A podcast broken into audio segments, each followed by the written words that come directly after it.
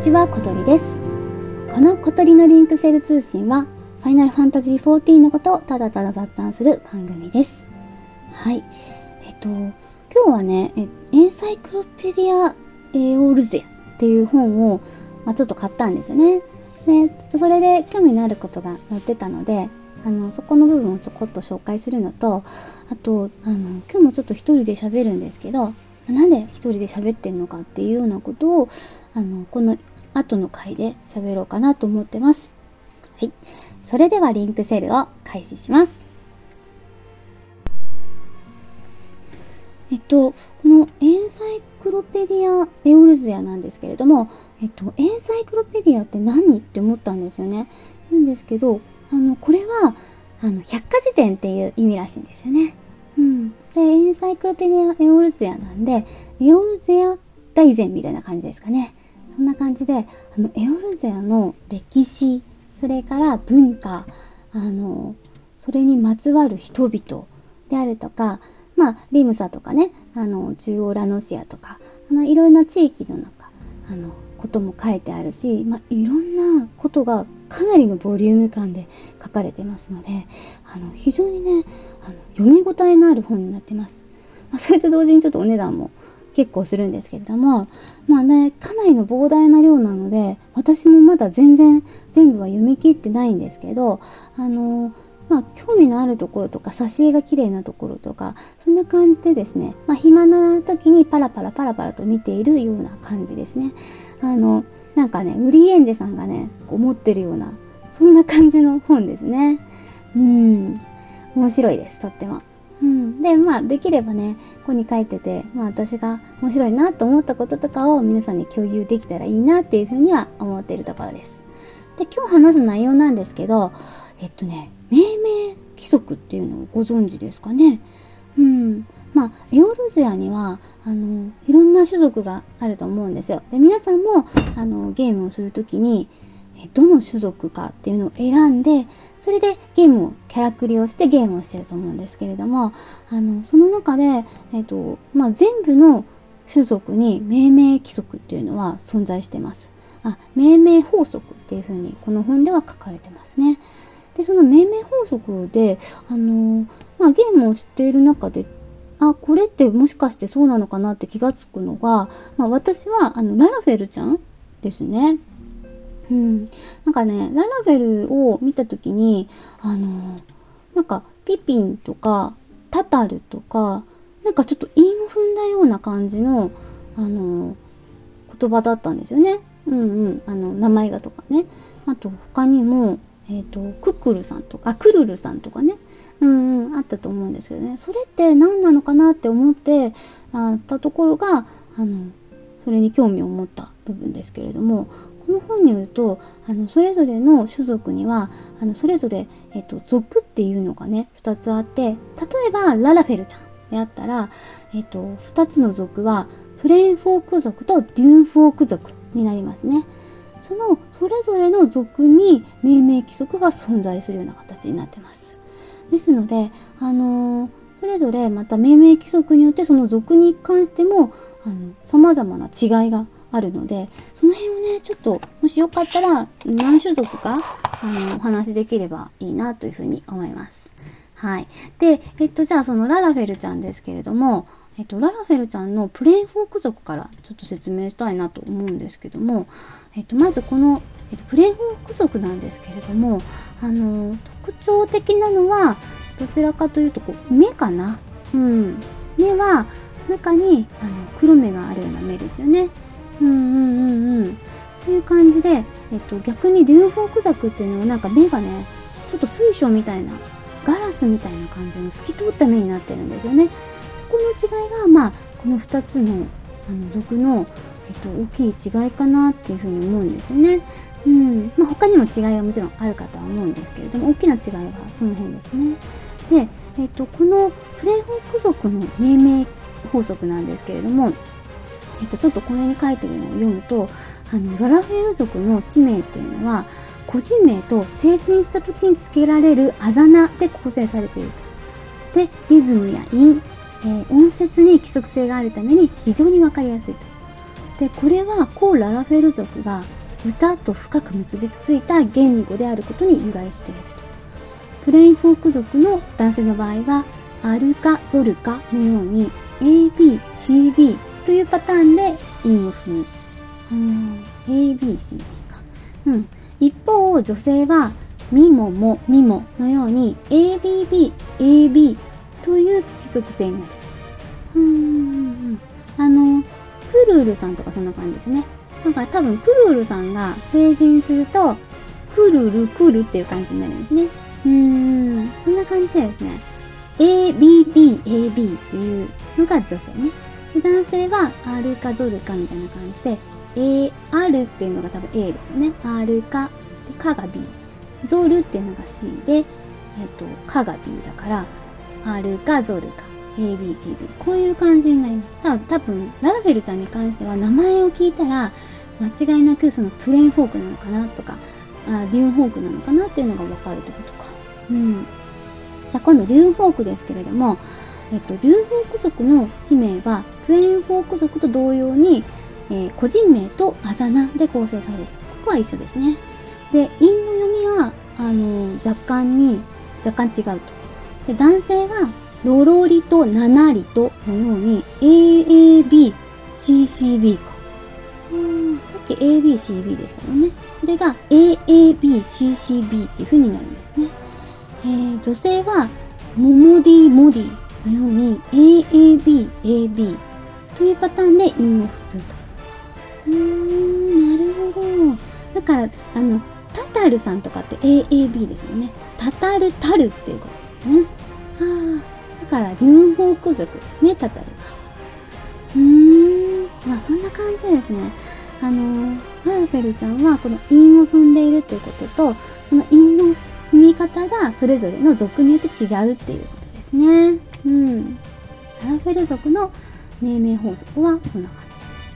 そしたらね、次のページはミコッテちゃんなんで、ミコッテちゃん紹介しましょうかね。うん。で、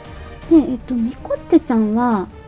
ああ、なるほどな。なんか、耳があるんで、こう猫耳がついてるんで、ちょっと見た目はね、猫科の動物みたいな感じなんですけど、えっと、この、えー、ミコッテちゃんの方の族というと、えっと、サンシーカー。サンシーカーはあの昼間行動するあの中高性があるということですよね。で、えっ、と夜行性のムーンキーパーこの2つの、えー、属に分かれていると。でそれぞれもやっぱりあの命名法則というのは違うのもあるんですけど結構その狩りとかですね文化も結構細かく異なってるそうなんですよね。なので、まあ、同一種族ではあるんですけれどもあの価値観とかもかなり違うっていうような形でなってますって書いてますね。へえそうなんだ。じゃあちょっと命名法則見てみます。で、えー、とまずじゃあ太陽の民サンシーカー族ですね。で、えっと、サンシーカー族っていうと私もなってた私が最初に選んだのはこのサンシーカー族であの瞳がですねやっぱりまたあのララフェルちゃんと同様にサンシーカーとムーンキーパーってちょっと特徴的が違うんですよね。あの中の黒い目のところが瞳孔っていうんですかね。これがあの猫の目みたいに縦長なんですよね。サンシーカーが。うん。それがまあ特徴なのと、で逆にムーンキーパーっていうのはこの中の瞳孔がまん丸なんですよね。まあ多分夜になってもよく見えるようにっていうことだと思うんですけど、このね、あの瞳の違いっていうのが結構分かりやすいかなと思うんですけど、えっと、命名法則ちょっと見てみます。えっと、3シーカーの、あ、3シーカーの、えー、3シーカーの26種族は、3シーカー26種族。で、エオルゼア文字が偶然にもう26文字あるということに運命を感じ、それぞれ1文字ずつを種族名とすることにしたと。で、えっと、女性名のル、アシャ、キリの場合、ルが、えー、種族名、アシャが個人名で、最後のリキが父親の名前を示すうーん。じゃあル族のアシャさん。で父親はリキっていうような感じですかね。でただし男性名には名字に該当する父親の名は付けない。うん。男性の男性名の末尾には縄張りを持ち子孫を残す父親ヌンと縄張りを持たない自由人ティアのいずれかの称号が付けられる。ああそういうことか。ティアっていうのは自由人なんですね。あじゃああのグラハってグラハティアって言いますもんね。グラハティアか。あまあグラハの場合は一応アラグの血も入ってるんですけどあの種族はミコテちゃんですよね。あの高血のマガンっていうのが 入ってるあのグラハですね。クリスタルターンの時に出てくる。うんうん。グが、えー、種族名コーレート種族名でラハが個人名か。ラハ君なんですね。で最後ティアがついてるからまあ自由人縄張りは特には持ってないっていうような感じですね。なるほど、ね、うん、なんかちょっとライオンっぽいのかな。うんうんなんか男性がえーと、家族の源と考える文化があるって書いてますね。力強い父親たるヌンがハーレムを築いてあハーレムね、えーと、種族を繁栄に導く伝統がある。そしてこのコミュニティで生まれた男児はティアとして育てられヌンに1対1の決闘を、うん、挑んで勝利するか放浪の旅に出てえー、独力で縄張りを獲得して女性をめとって自らがヌンとなるかを選ばないといけないと。なお種族の縄張りが十分に広い場合は複数のヌンが同一集落に、えー、並立することも稀にあるようだ、うん、やっぱりなんかあのライオンみたいですね、うん、だからあのそのそこにいる、まあ、オスライオンというのがハーレムを築くんですけどもその時にあ